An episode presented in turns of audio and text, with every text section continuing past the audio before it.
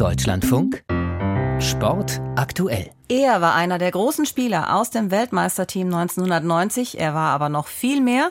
Und heute Vormittag ist bekannt geworden, der ehemalige Fußballprofi und Trainer Andreas Brehme ist tot. Marina Schweizer aus unserer Sportredaktion. Was ist bekannt? Seine Lebensgefährtin hat im Namen der Familie heute Vormittag mitgeteilt, dass er in der Nacht infolge eines Herzstillstandes gestorben ist. Plötzlich und unerwartet, schreibt Susanne Schäfer in der Mitteilung, die sie heute veröffentlicht hat. Ja, in der Tat, Andreas Brehme war ja erst 63 Jahre alt. Noch vor wenigen Wochen war er bei der öffentlichen Trauerfeier zu seinem früheren Nationalmannschaftsteamchef Franz Beckenbauer in der Münchner Arena. Und jetzt verliert der deutsche Fußball einen weiteren Weltmeister von 1990.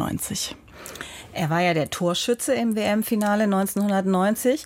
Aber was wird denn noch von ihm in Erinnerung bleiben? Andreas Brehme im Volksmund ja eigentlich nur Andi Brehme ist wirklich menschenweit über den Fußball hinaus ein Begriff. Einer der Protagonisten seiner Fußballergeneration. Er hat selbst immer gerne erzählt, wie er immer und immer wieder auf das Schlüsselereignis in seiner Karriere angesprochen worden ist, beim Reisen oder beim Einkaufen.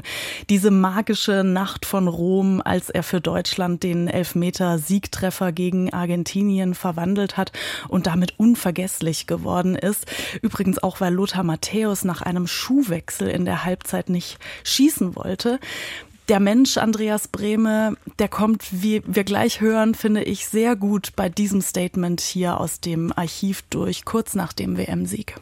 Ich war mir auch so sicher, äh, weil ich bin die 90 Minuten durchgegangen, da habe ich gesagt, ich fühle mich ganz, ganz wohl und da habe ich gesagt, den mache ich jetzt rein. Und das ging mir jetzt nicht, äh, ich will der Größte werden von Deutschland. Das, ich sage, für mich war es egal.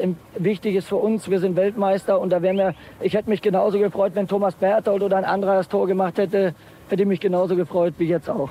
Also er hat da fürs Team gesprochen, insgesamt 86 Länderspiele gemacht, geboren in Hamburg, über Saarbrücken nach Kaiserslautern gekommen.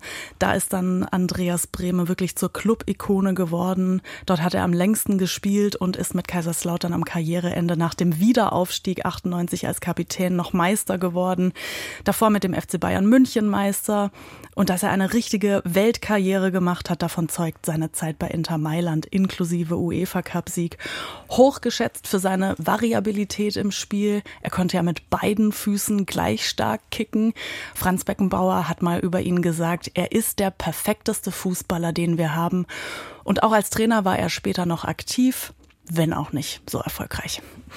Und jetzt ist es ja noch gar nicht so lange her, dass wir die Nachricht über seinen Tod gehört haben. Aber wie würdigen seine Weggefährten Andreas Brehme denn heute noch? Was wirklich auffällt, ist, wie viele seiner Freunde und Weggefährten seine Lebensfreude und seinen Humor heute herausstellen. Zum Beispiel Rudi Völler, der viele Jahre ja sein Teamkollege war und ein enger Freund und Begleiter.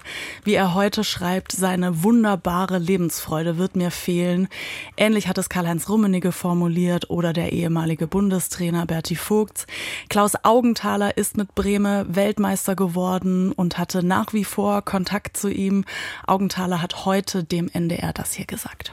Wir haben uns letzten Wochen zwei oder dreimal gesehen gehabt und ja, er hat nicht den gesündesten Eindruck gemacht und deswegen ist es um, umso schwieriger für mich jetzt auch. Ich finde momentan keine Worte und auch ein sehr enger Weggefährte Stefan Kunz, viele Jahre mit ihm gemeinsam natürlich in Kaiserslautern, hat gesagt, als Fußballer habe er selten jemanden gesehen, der so beidfüßig und variabel einsetzbar war. Er war ein sehr lustiger Mensch. Es ist ein Verlust und genau das unterstreicht auch DFB-Präsident Neuendorf. Der deutsche Fußball hat ihm unendlich viel zu verdanken. Fußballer Andreas Brehme ist gestorben. Danke für diese Information. Danke an Marina Schweizer.